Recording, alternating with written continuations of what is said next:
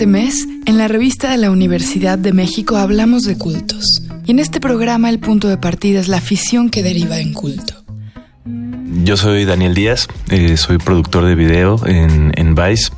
Este, pues he empezado, llevo ya seis años eh, trabajando aquí, eh, haciendo todo tipo de temas, interesado como en muchas partes, cultura, este, religión, haciendo cosas sobre deporte, música, mezclando absolutamente todo, un poquito con, pues como esa constante duda de, de tratar de vivir, este, en los pies de, otras personas y así tal vez tratar de entenderlas, ¿no? Este, entenderlas yo y pues también este pasárselo a la gente para todos ser un poquito más este abiertos y, un poquito pues menos eh, juzgar menos, ¿no?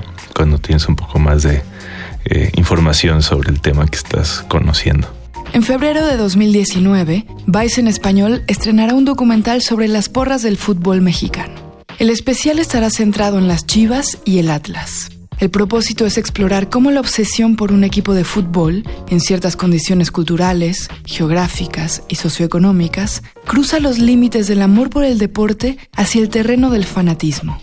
Es ahí cuando la lealtad de los seguidores crea lógicas sociales propias de un culto. Daniel ha trabajado en varias ocasiones con el tema del culto. Sin embargo, esta es la primera vez que se encuentra con cultos que no estaba buscando. Esta serie que estamos haciendo ahorita se llama Rivales. Eh, va sobre pues diferentes eh, rivalidades en el mundo del deporte. Decidimos empezarla con el mundo del fútbol y con el mundo de las barras bravas, ¿no? Y regresando como a documentales que hemos hecho antes en Vice donde es muchísimo más claro el culto, ¿sabes? Porque estamos hablando de brujería en Catemaco, estamos hablando de este del culto al niño Fidencio, eh, este eh, santo que apareció en, en la época de la, de la revolución en, en, México y que ahora miles y miles de personas van al norte de, de Nuevo León para, para rendirle culto.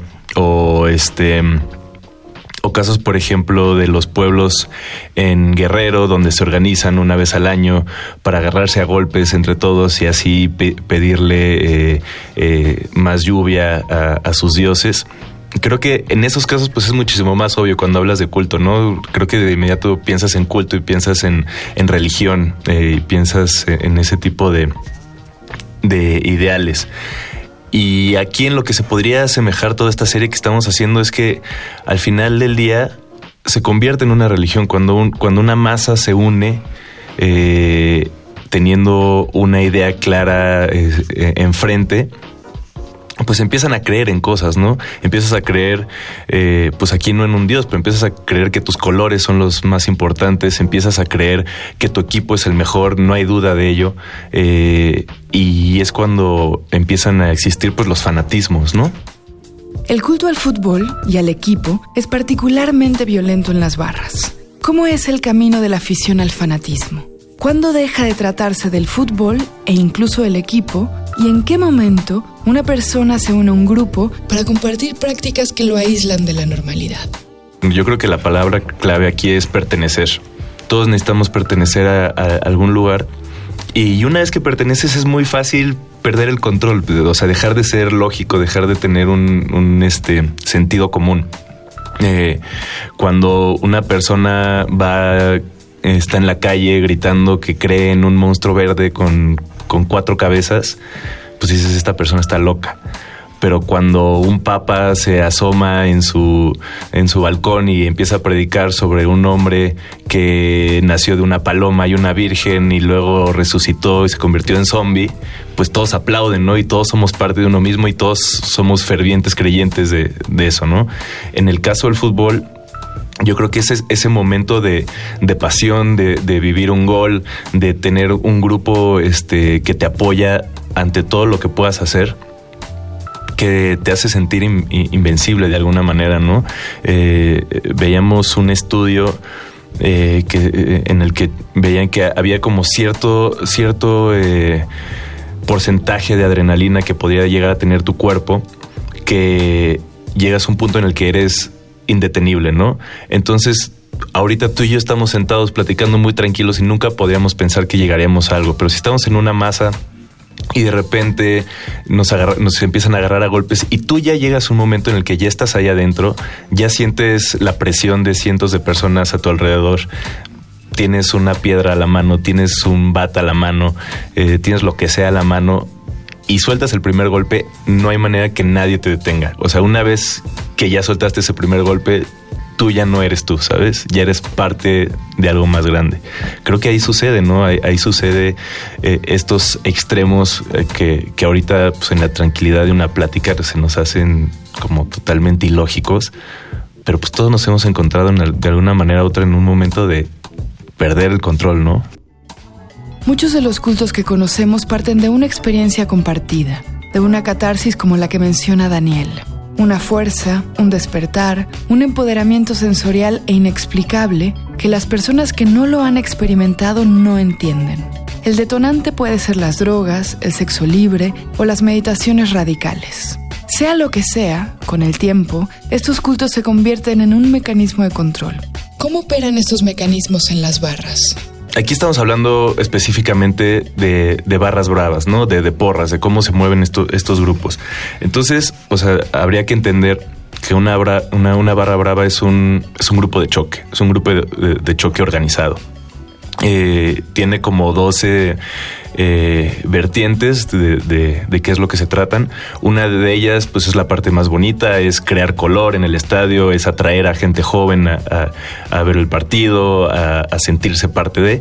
Pero pues por otra parte también pues son eso, ¿no? Es, es, un grupo de choque, es este grupos hechos para manejar y presionar pues puede ser al equipo, eh, puede ser eh, temas políticos o puede ser a una sociedad entera, ¿no? Creo que el ejemplo más claro con el cual lo podríamos, este, eh, podríamos hacer el ejemplo es con un, con un ejército, ¿no? Una barra brava son los peones, es, como la primera línea de, de, batalla.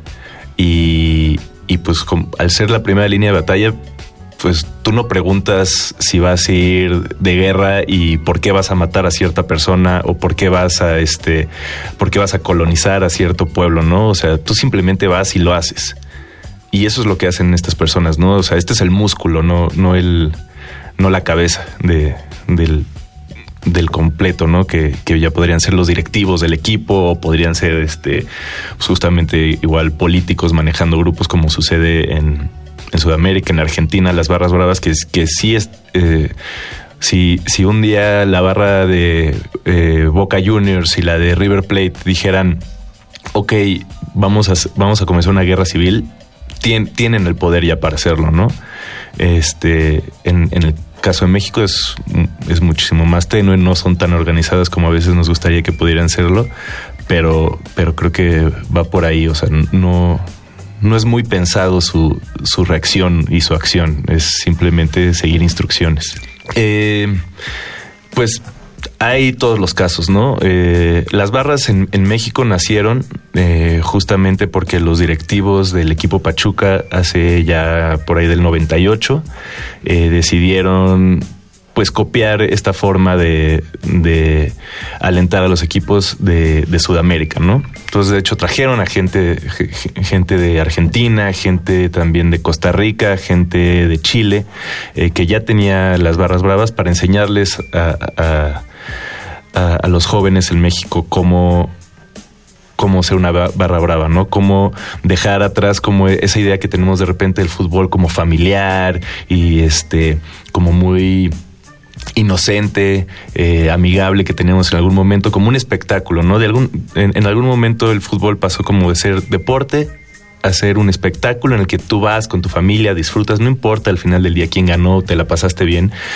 a ser pasión, que es, ese es el momento en el que nacen las barras bravas, en, el cual pues, es una pasión ferviente por algo y harías todo por eso, y finalmente a negocio, ¿no? Que es lo que finalmente querrían los directivos que atraer gente joven de nuevo al estadio. Entonces, la mayoría de las barras sí tienen un acercamiento eh, directo con, este, con los directivos, con el equipo, eh, a través de algún líder.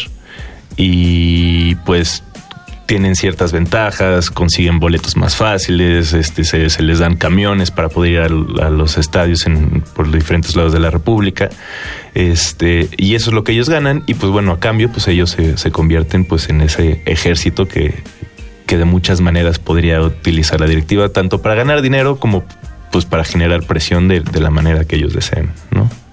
En el caso de la violencia extrema entre las barras, podemos ver también el fenómeno de la desigualdad económica en nuestro país. La organización de estos grupos de fanáticos ha tenido aspectos positivos y negativos. La parte bondadosa de la barra brava es como pues e, este grupo de gente que lleva las banderas y lleva los colores, ¿no? Al, estadio que pues a todos nos gusta muchísimo, ¿no? Y, y, al final del día acabamos utilizando sus porras y sus porras acaban siendo partes de comerciales porque son muy bonitas y a todos nos pegan y, nos gustan. La otra parte pues es la parte más violenta, ¿no? Y en México específicamente creo que hemos pasado por varios momentos, por varias transiciones, como tratando de entender qué si queremos, qué no queremos, cómo manejar a estas barras. Al principio se les permitía pues mucho llevar color a la, bandera, llevar este, las banderas. Eh, luego dijeron, bueno, ya no vamos a permitir eso. Eso a veces puede parecer bueno porque pues ya no están llevando posibles armas al estadio, pero por otro lado puede parecer malo porque ya no los estás dejando ser tan creativos como podrían, entonces tienen que sacar su creatividad de alguna otra manera y eso suele ser la violencia. Este, entonces creo que pasó de un momento entre 98 y 2005 que no se sabía muy bien qué hacer con las barras, había mucho color en los estadios y, ese momento funcionó muy bien. Luego de eso llegó a tener varios casos de violencia grave.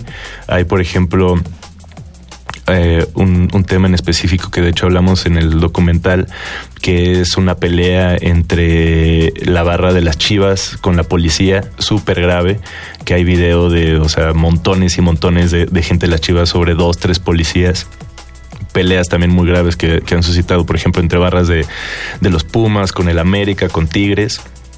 Y, y todo eso sí hizo que se detuviera un poco este, la violencia por un tiempo, pero muy casualmente, y la verdad es que no tiene que ver con, con nosotros, eh, o sea, nosotros haciendo el documental, pues de repente nos interesamos muchísimo por este tema. Pasó lo de Monterrey, este, que bueno, también hay videos de, o sea, un aficionado de, Monterrey, este, con un coche atropellando a, gente de Tigres y este y justo en el partido en el que nosotros fuimos también, eh, pues hubo peleas bastante graves, hubo heridos de bala. Eh, y yo creo que pues eso, más que el descontrol que puede haber por parte del fútbol, sus administrativos, sus directivos, pues también es un, es un espejo a la sociedad, es un espejo a lo que está sucediendo en México, ¿no? O sea, si no podemos detener a eh, gran, la gran guerra contra el narcotráfico, si no podemos detener toda esta violencia constante entre clases, ¿por qué vamos a poder detener a dos grupos de aficionados borrachos que se encuentran a la mitad de la calle, ¿no? O sea, creo que eh, ese problema en específico sí ya va muchísimo más allá del fútbol, específicamente en México, que que en otros lugares. Llegamos al final del programa. Para leer más sobre cultos, les recomendamos los artículos Frida Kahlo y el nacimiento de la fridolatría de Valeria Luiselli y Bienvenidos a la era de la furia de Pankaj Mishra. Ambos textos se encuentran en el número de este mes de la revista de la Universidad de México. Consúltenla en el sitio web www.revistadelauniversidad.mx. En Twitter y en Facebook nos encuentran como arroba revista-unam. Y escríbanos sobre este programa a arroba shubidubi. Gracias a Yael Vais, Miguel Alvarado y Andrea González. Yo soy Elvis Liceaga. Hasta pronto. Este programa es una coproducción de la Revista de la Universidad de México y Radio UNAM. En el papel en la pantalla. En las ondas. Y en la web. La revista de la universidad abre el diálogo. Radio UNAM. Experiencia sonora.